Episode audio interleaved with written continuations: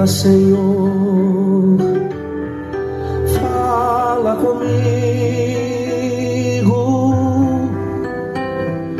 Fala, Senhor, preciso muito te ouvir. Parábolas de Jesus. Como ele tem falado conosco nas parábolas, quantos ensinamentos, quantas revelações, quantos propósitos sendo revelados, quantas transformações, quantas decisões, quanta festa no céu, quanta alegria no coração de Deus por uma obra linda sendo realizada na minha vida e na sua vida. Graça e paz está chegando até você. Mais um encontro com Deus. Fala, Senhor, fala, fala, Senhor. Fala que o teu servo ouve. Fala que o Samuel ouve. Fala, Senhor. Aleluia. Eu sou o pastor Paulo Rogério, da Igreja Missionária, no Vale do Sol, em São José dos Campos. Sabe qual é o meu propósito no encontro com Deus? Ser só uma voz. A voz que clama no deserto, a voz que clama na selva de pedra, a voz que clama nos presídios, nos hospitais, nos asilos, nas fundações casa, e a voz que clama na sua casa. Só isso que eu quero. E é só isso que Jesus precisa. De mim e de você. Ele precisa de uma voz. A voz que clama. Onde a sua voz tem ecoado.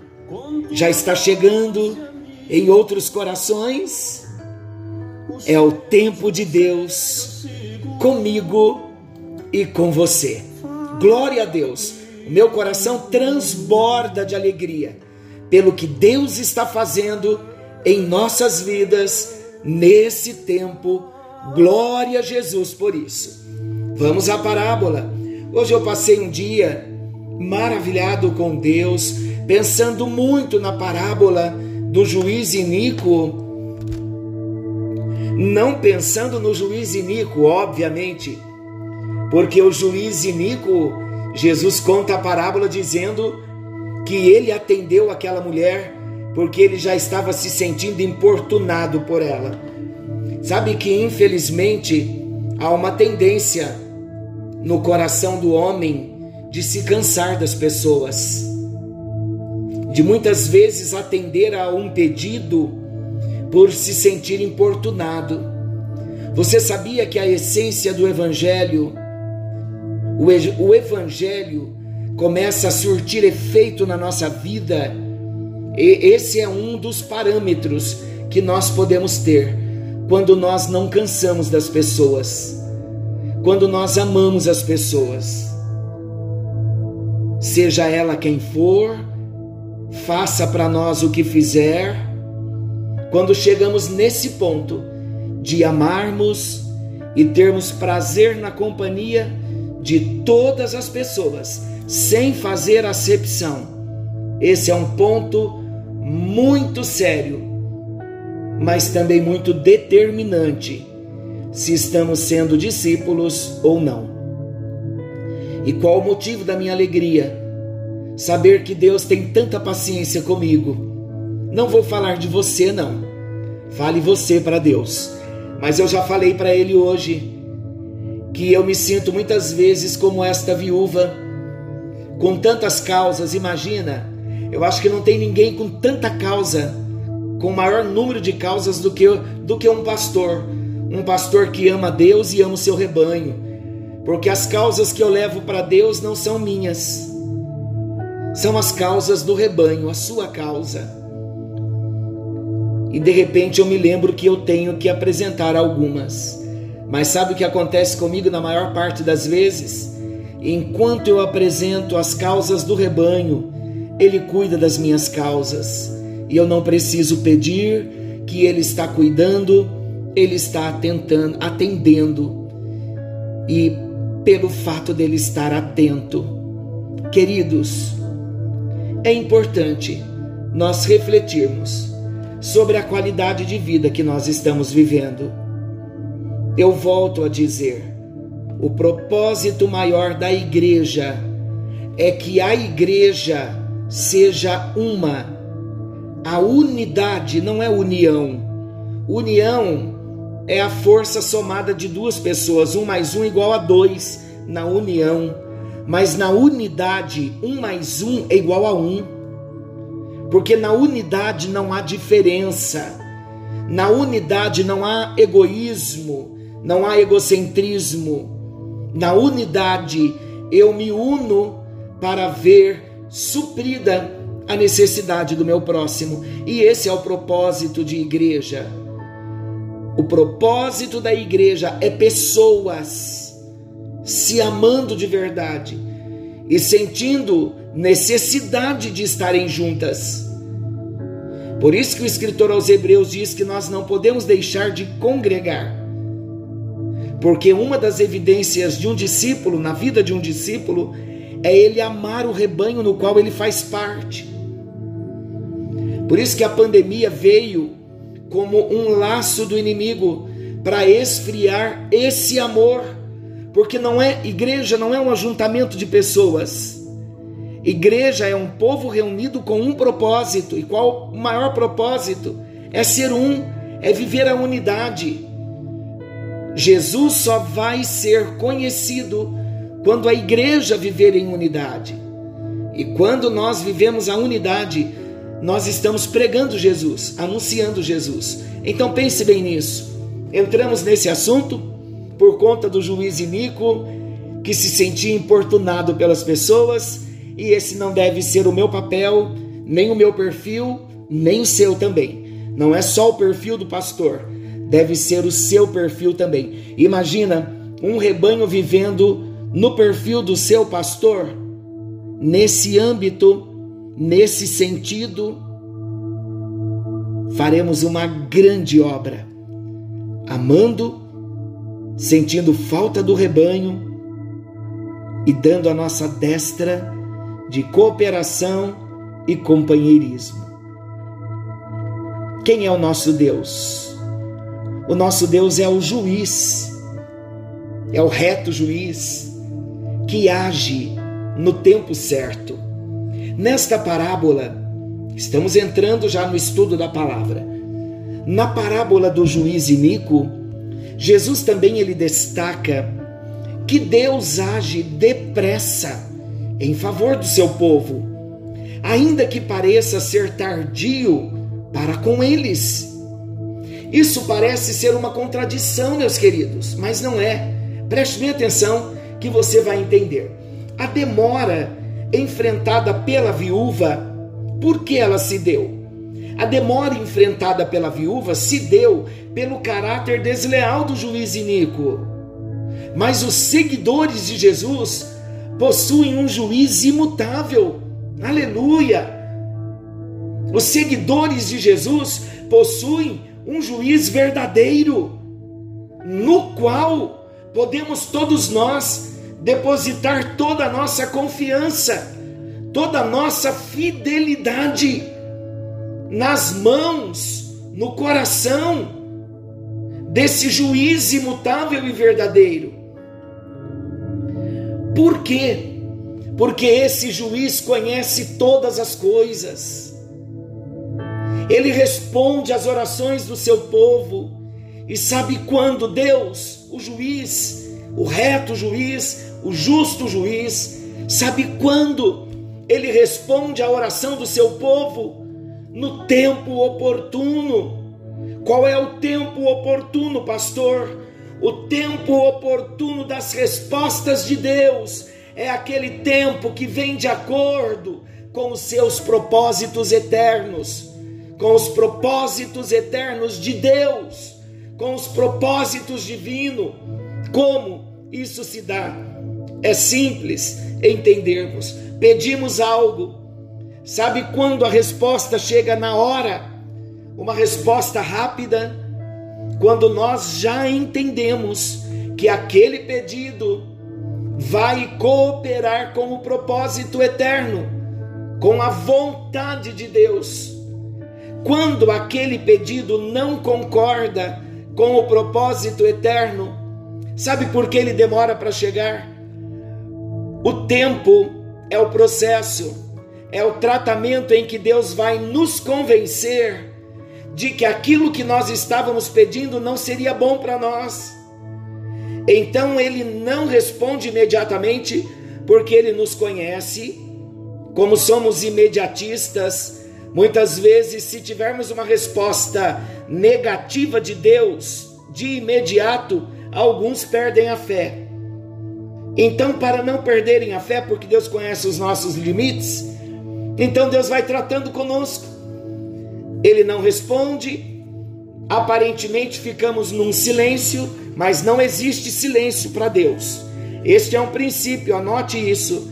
Nunca existe silêncio para Deus, porque quando nós não estamos ouvindo, ou mesmo quando nós não estamos ouvindo a Deus, Ele está trabalhando em nosso favor, Ele está operando, é o processo. E no que Ele está operando? se vai cooperar com seu propósito eterno, ele está operando o momento certo. Agora, se não diz respeito ao propósito eterno, o Espírito Santo vai nos mostrar hoje, amanhã, depois de amanhã, no próximo mês, e nós então entenderemos, e Ele, o Espírito Santo, nos convencerá de que aquilo que estávamos pedindo não era, não seria bom para nós, então nós entendemos que Deus nos disse não. Olha como Deus é maravilhoso. Ele não quer ver ninguém decepcionado, porque quando nós sabemos que Deus diz sim, não e espere, nós então aprendemos que toda e qualquer ação de Deus mediante uma oração é uma resposta, é uma resposta positiva. Por que é uma resposta positiva? porque tudo que Deus nos responder, Ele só vai nos responder de acordo com o seu propósito eterno.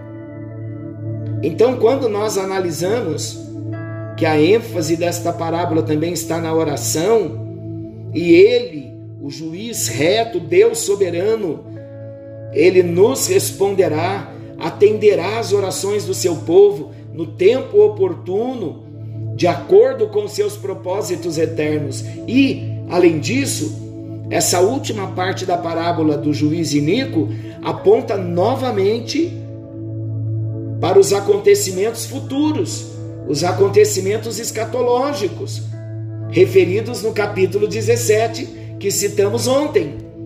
Jesus termina a parábola falando sobre a consumação da presente era que se dará no dia em que o filho do homem vier.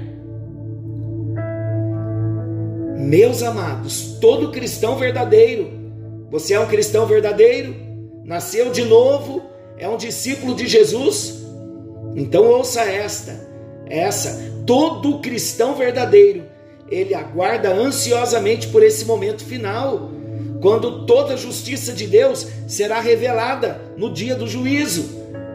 E nesse dia, então, Cristo julgará os vivos e os mortos e porá fim em toda maldade e perversidade, em toda injustiça.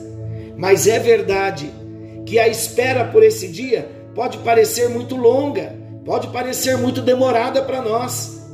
Contudo, nos planos de Deus, o tempo certo já está determinado.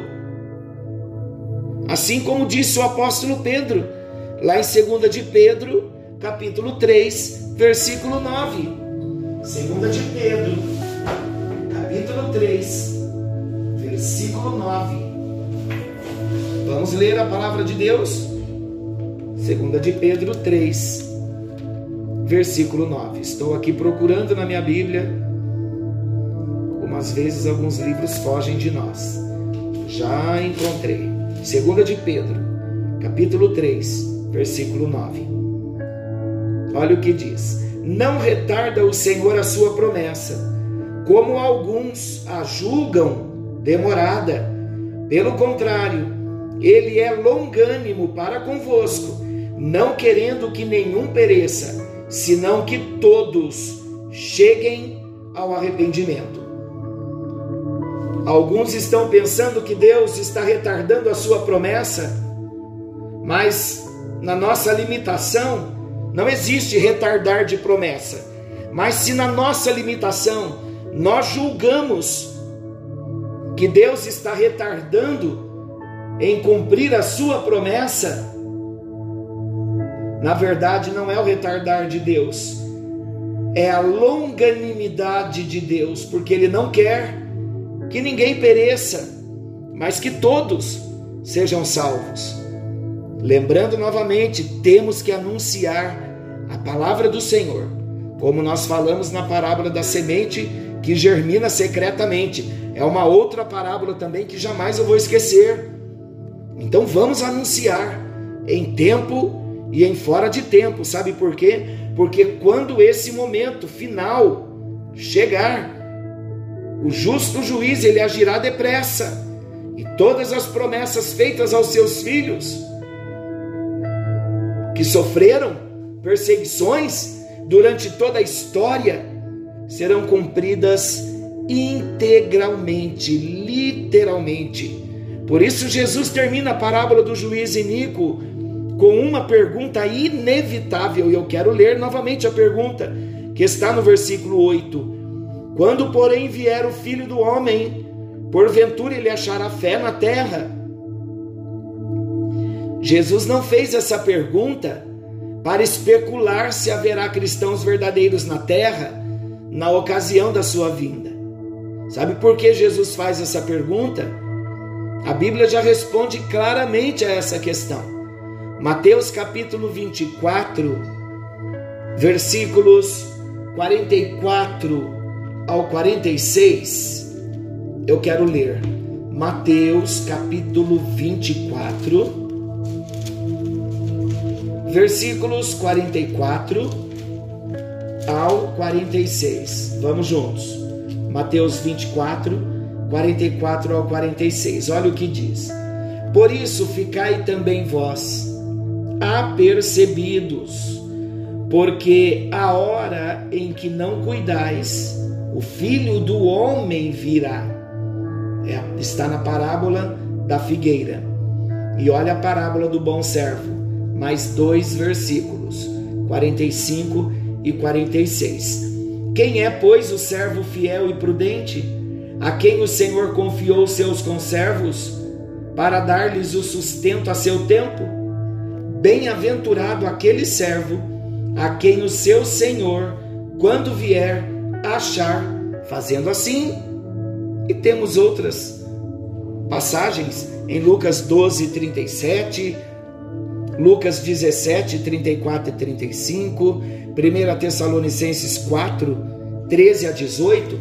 Eu quero ler 1 Tessalonicenses 4, ele é maravilhoso. 1 Tessalonicenses, primeira aos, primeira carta de Paulo aos Tessalonicenses, capítulo 4. Alguns não entendem por que desses livros. Tessalonicenses era uma igreja de, da cidade de Tessalônica. Então, todos os escritos nós dizemos assim, como foi Paulo que escreveu, então nós dizemos primeira carta de Paulo aos Tessalonicenses. Então eu estou falando de primeira Tessalonicenses. Primeira carta de Paulo aos Tessalonicenses, capítulo 4, versículos 13 ao 18. Olha a situação dos mortos em Cristo e a vinda do Senhor Jesus. É real a palavra, é verdadeira. Pastor Beto ontem fez a live falando desse retorno de Jesus, falando de algumas revelações do Apocalipse, e ele disse para todos nós, quer nós queiramos acreditar ou não, a promessa não vai se não vai falhar, ela vai se cumprir. Deus não deixará de cumprir nenhuma promessa, porque eu não creio. Então não depende de eu crer ou não. O plano já foi, já está pronto. Tudo Deus já planejou. Então vamos ler 1 Tessalonicenses 4, 13 a 18. Não queremos, porém, irmãos, que sejais ignorantes com respeito aos que dormem, aos que morreram fisicamente, para não vos entristecerdes como os demais que não têm esperança. Pois se cremos que Jesus morreu e ressuscitou, assim também Deus, mediante Jesus, trará em sua companhia os que dormem. Ora, ainda vos declaramos por palavra do Senhor, isto nós, os vivos, os que ficarmos até a vinda do Senhor, de modo algum precederemos os que dormem. Porquanto o Senhor mesmo, dada a sua palavra de ordem, ouvida a voz do arcanjo e ressoada a trombeta de Deus, descerá dos céus, e os mortos em Cristo ressuscitarão primeiro. Versículo 17. Depois nós, os vivos, os que ficarmos, seremos arrebatados juntamente com eles, entre nuvens para o encontro do Senhor nos ares, e assim estaremos para sempre com o Senhor. Consolai-vos, pois, uns aos outros, com estas palavras. Estamos falando da parábola do juiz Inico de Jesus, quando no final da parábola ele diz, ele faz uma pergunta se quando o filho do homem vier, se achará fé na terra. Então Paulo, escrevendo à igreja de Tessalônica, na sua primeira carta, no capítulo 4, dos versículos 13 ao 18, ele consola aos irmãos, dizendo o seguinte: Olha, não fiquem preocupados se vão permanecer vivos quando o Senhor vier ou não, porque se nós, Paulo dizendo, se estivermos vivos, seremos arrebatados. Se já não estivermos vivos, nós ressuscitaremos primeiro com o Senhor. Então há uma promessa para os salvos, mesmo aqueles que já baixaram os seus corpos, já baixaram a sepultura, já estão no paraíso, não no, em todo o seu ser, no, no, no espírito, na alma e no corpo, no corpo recriado, nesse corpo novo, no corpo glorificado, mas já estão em parte na presença do Senhor. E ele diz: e os que estiverem vivos serão arrebatados. Quando todos estivermos juntos, os que morreram e os que foram arrebatados, não haverá diferença alguma nos nossos corpos. Todos seremos transformados. No nosso teremos o corpo à semelhança do corpo de Jesus. Então estas promessas elas devem fortalecer e consolar a nossa vida e fortalecer a nossa fé. Mas a pergunta que está em pauta, feita por Jesus, tem o objetivo de provocar em mim e em você um autoexame. Cada um de nós devemos perguntar: será que eu estou pronto para aguardar pacientemente e perseverando em oração? Olha, olha, o conteúdo todo da parábola é esse: perseverança na oração e volta de Jesus. Jesus está querendo dizer que devemos perseverar na oração, devemos estar prontos, aguardando pacientemente e perseverando de que forma? Em oração, para o momento da volta do Senhor. Será que eu estou pronto, você está pronto para aguardar pacientemente? Ou você está como Pedro diz, que alguns estão julgando que o Senhor já não vai vir mais? Olha quantas parábolas nós já citamos dos servos que açoitaram seus conservos, porque não acreditaram que o Senhor Jesus estava voltando. Queridos, o propósito desse encontro com Deus também é nós entendermos que o tempo do fim está muito próximo. E tudo que o Senhor está fazendo no encontro com Deus, por isso de pregações e ensinos todos os dias, é porque nós já estamos vivendo como os dias de Noé, que casavam-se, que davam-se em casamento, e já tratamos essa questão também, que não é pecado casar, mas o enfoque ali está viver distraidamente, somente com os cuidados desta vida, com as coisas, com os negócios desta vida. E novamente vem mais uma parábola E esta parábola agora ela vem falando de uma perseverança em oração com um propósito específico. Uma oração que clama aos céus dizendo: "Ajuda-me a perseverar na comunhão, no relacionamento com o Senhor, até que o Senhor venha me buscar". Então nós precisamos refletir, fazer um autoexame. Se nós estamos prontos, aguardando pacientemente e perseverando em oração para o momento do encontro com o Senhor Jesus. Mais uma reflexão. Estou falando comigo, pense agora com você, tá bom, meu querido? Eu não quero ser invasivo de modo algum mas por isso eu uso aqui a primeira pessoa, eu mesmo. Eu mesmo sou o primeiro a me comprometer com Deus. Será que você, Paulo Rogério, pastor Paulo, servo, filho, estou me, me derramando, me comprometendo num derramar diário diante de Deus em oração?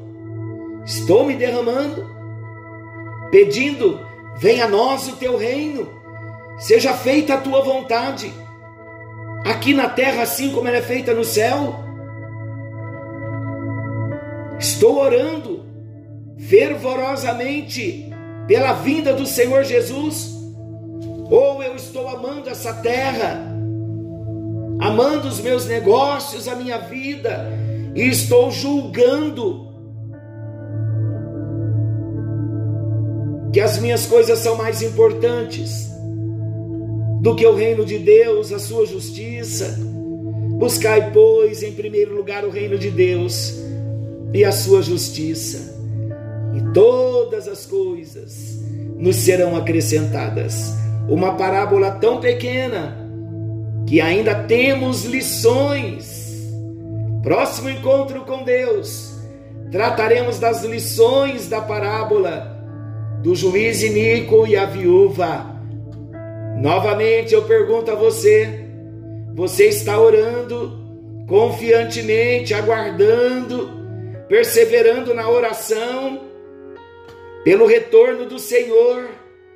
Você tem desejado que Jesus venha para arrebatar a igreja? Você tem saudades do céu? Que o Espírito de Deus esteja ministrando no profundo do nosso coração. E que sejamos tratados nesta parábola e que o nosso coração venha se inclinar. Lembrando que o nosso juiz não é como juiz iníquo. Só que nós devemos ser como a viúva, nos sentir necessitado da bênção, da presença do reto juiz e esse cântico que estamos ouvindo, ele fala do prazer na presença, da necessidade que temos da presença de Deus. Então que o nosso coração venha se abrir, porque esse reto juiz, ele tem prazer em nossas vidas. Ele não é como o juiz iníquo. Agora olhando para o nosso lado, qual é o nosso lado?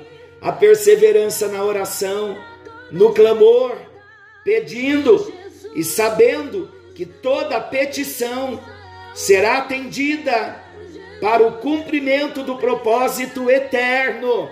Aleluia! Senhor nosso Deus, querido Pai, bendizemos o teu nome nesta hora. O nosso coração se alegra, porque o Senhor tem cuidado de nós, tem cuidado das nossas vidas e hoje nós ouvimos mais um pouquinho sobre o reto juiz, mas demos uma ênfase grande no nosso papel enquanto filhos, enquanto servos, enquanto membros do teu corpo, enquanto membros da igreja. Senhor, que o nosso coração anseie pela tua presença que venhamos ter prazer de entrar em, em audiência com o Senhor, como juiz. porque sabemos que o Senhor julga as nossas causas e o Senhor tem resposta para cada um de nós. E o Senhor é um Deus abençoador que não quer dar somente bênçãos, mas a maior bênção que o Senhor nos oferece é a comunhão com a tua presença, é o desfrutar da tua presença, é o poder te conhecer para amar a tua companhia, para amar a tua presença. E para que isso aconteça, ó Deus, nós precisamos ser na oração, como a viúva foi com o juiz. Ela o importunou tanto, mas nós entendemos que o Senhor não se sentirá importunado. Obrigado pela grande paciência que o Senhor tem com cada um de nós. Obrigado pelas respostas às orações. Obrigado pelo amor e pela paciência que o Senhor tem cuidado de cada um de nós. Nos sentimos amados, ó Deus. Nos sentimos seguros. Nos sentimos protegidos em tuas mãos. Trata nesta hora com cada filho que ouve a tua palavra, para que cada um entenda que a oração não é um chamado à obrigação, mas é um chamado para desfrutar é um chamado para deleitar na tua presença, no teu amor. E na oração somos curados, somos restaurados, somos visitados pelo Senhor e somos transformados. E quanto mais mergulhamos, mais nós queremos mergulhar. Ajuda-nos, precioso Deus, amoroso Deus, querido juiz reto juiz, alcança, alcança a minha vida e a vida de todos os queridos que ouvem, que recebem dos seus discípulos, os discípulos do encontro com Deus. Muito obrigado, Jesus. Que haja milagres nesta hora, que as tuas mãos se levantem, repreendendo todo o mal, expulsando o inimigo, aquele inimigo que está escondido na casa na mente, no coração. Repreenda nesta hora que o inimigo venha bater em retirada diante da autoridade da tua palavra, que a casa seja livre, limpa, leve, liberta para a glória e o louvor do teu nome.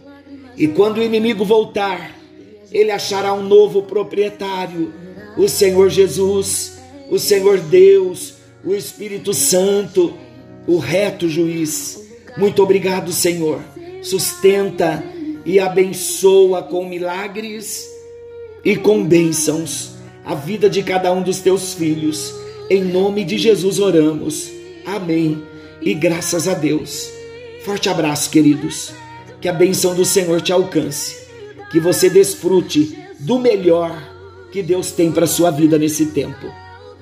Seja um filho amante da presença do Senhor Forte abraço. Querendo Deus, nos encontraremos amanhã, nesse mesmo horário, com mais um encontro com Deus. Forte abraço e até lá, querendo Deus.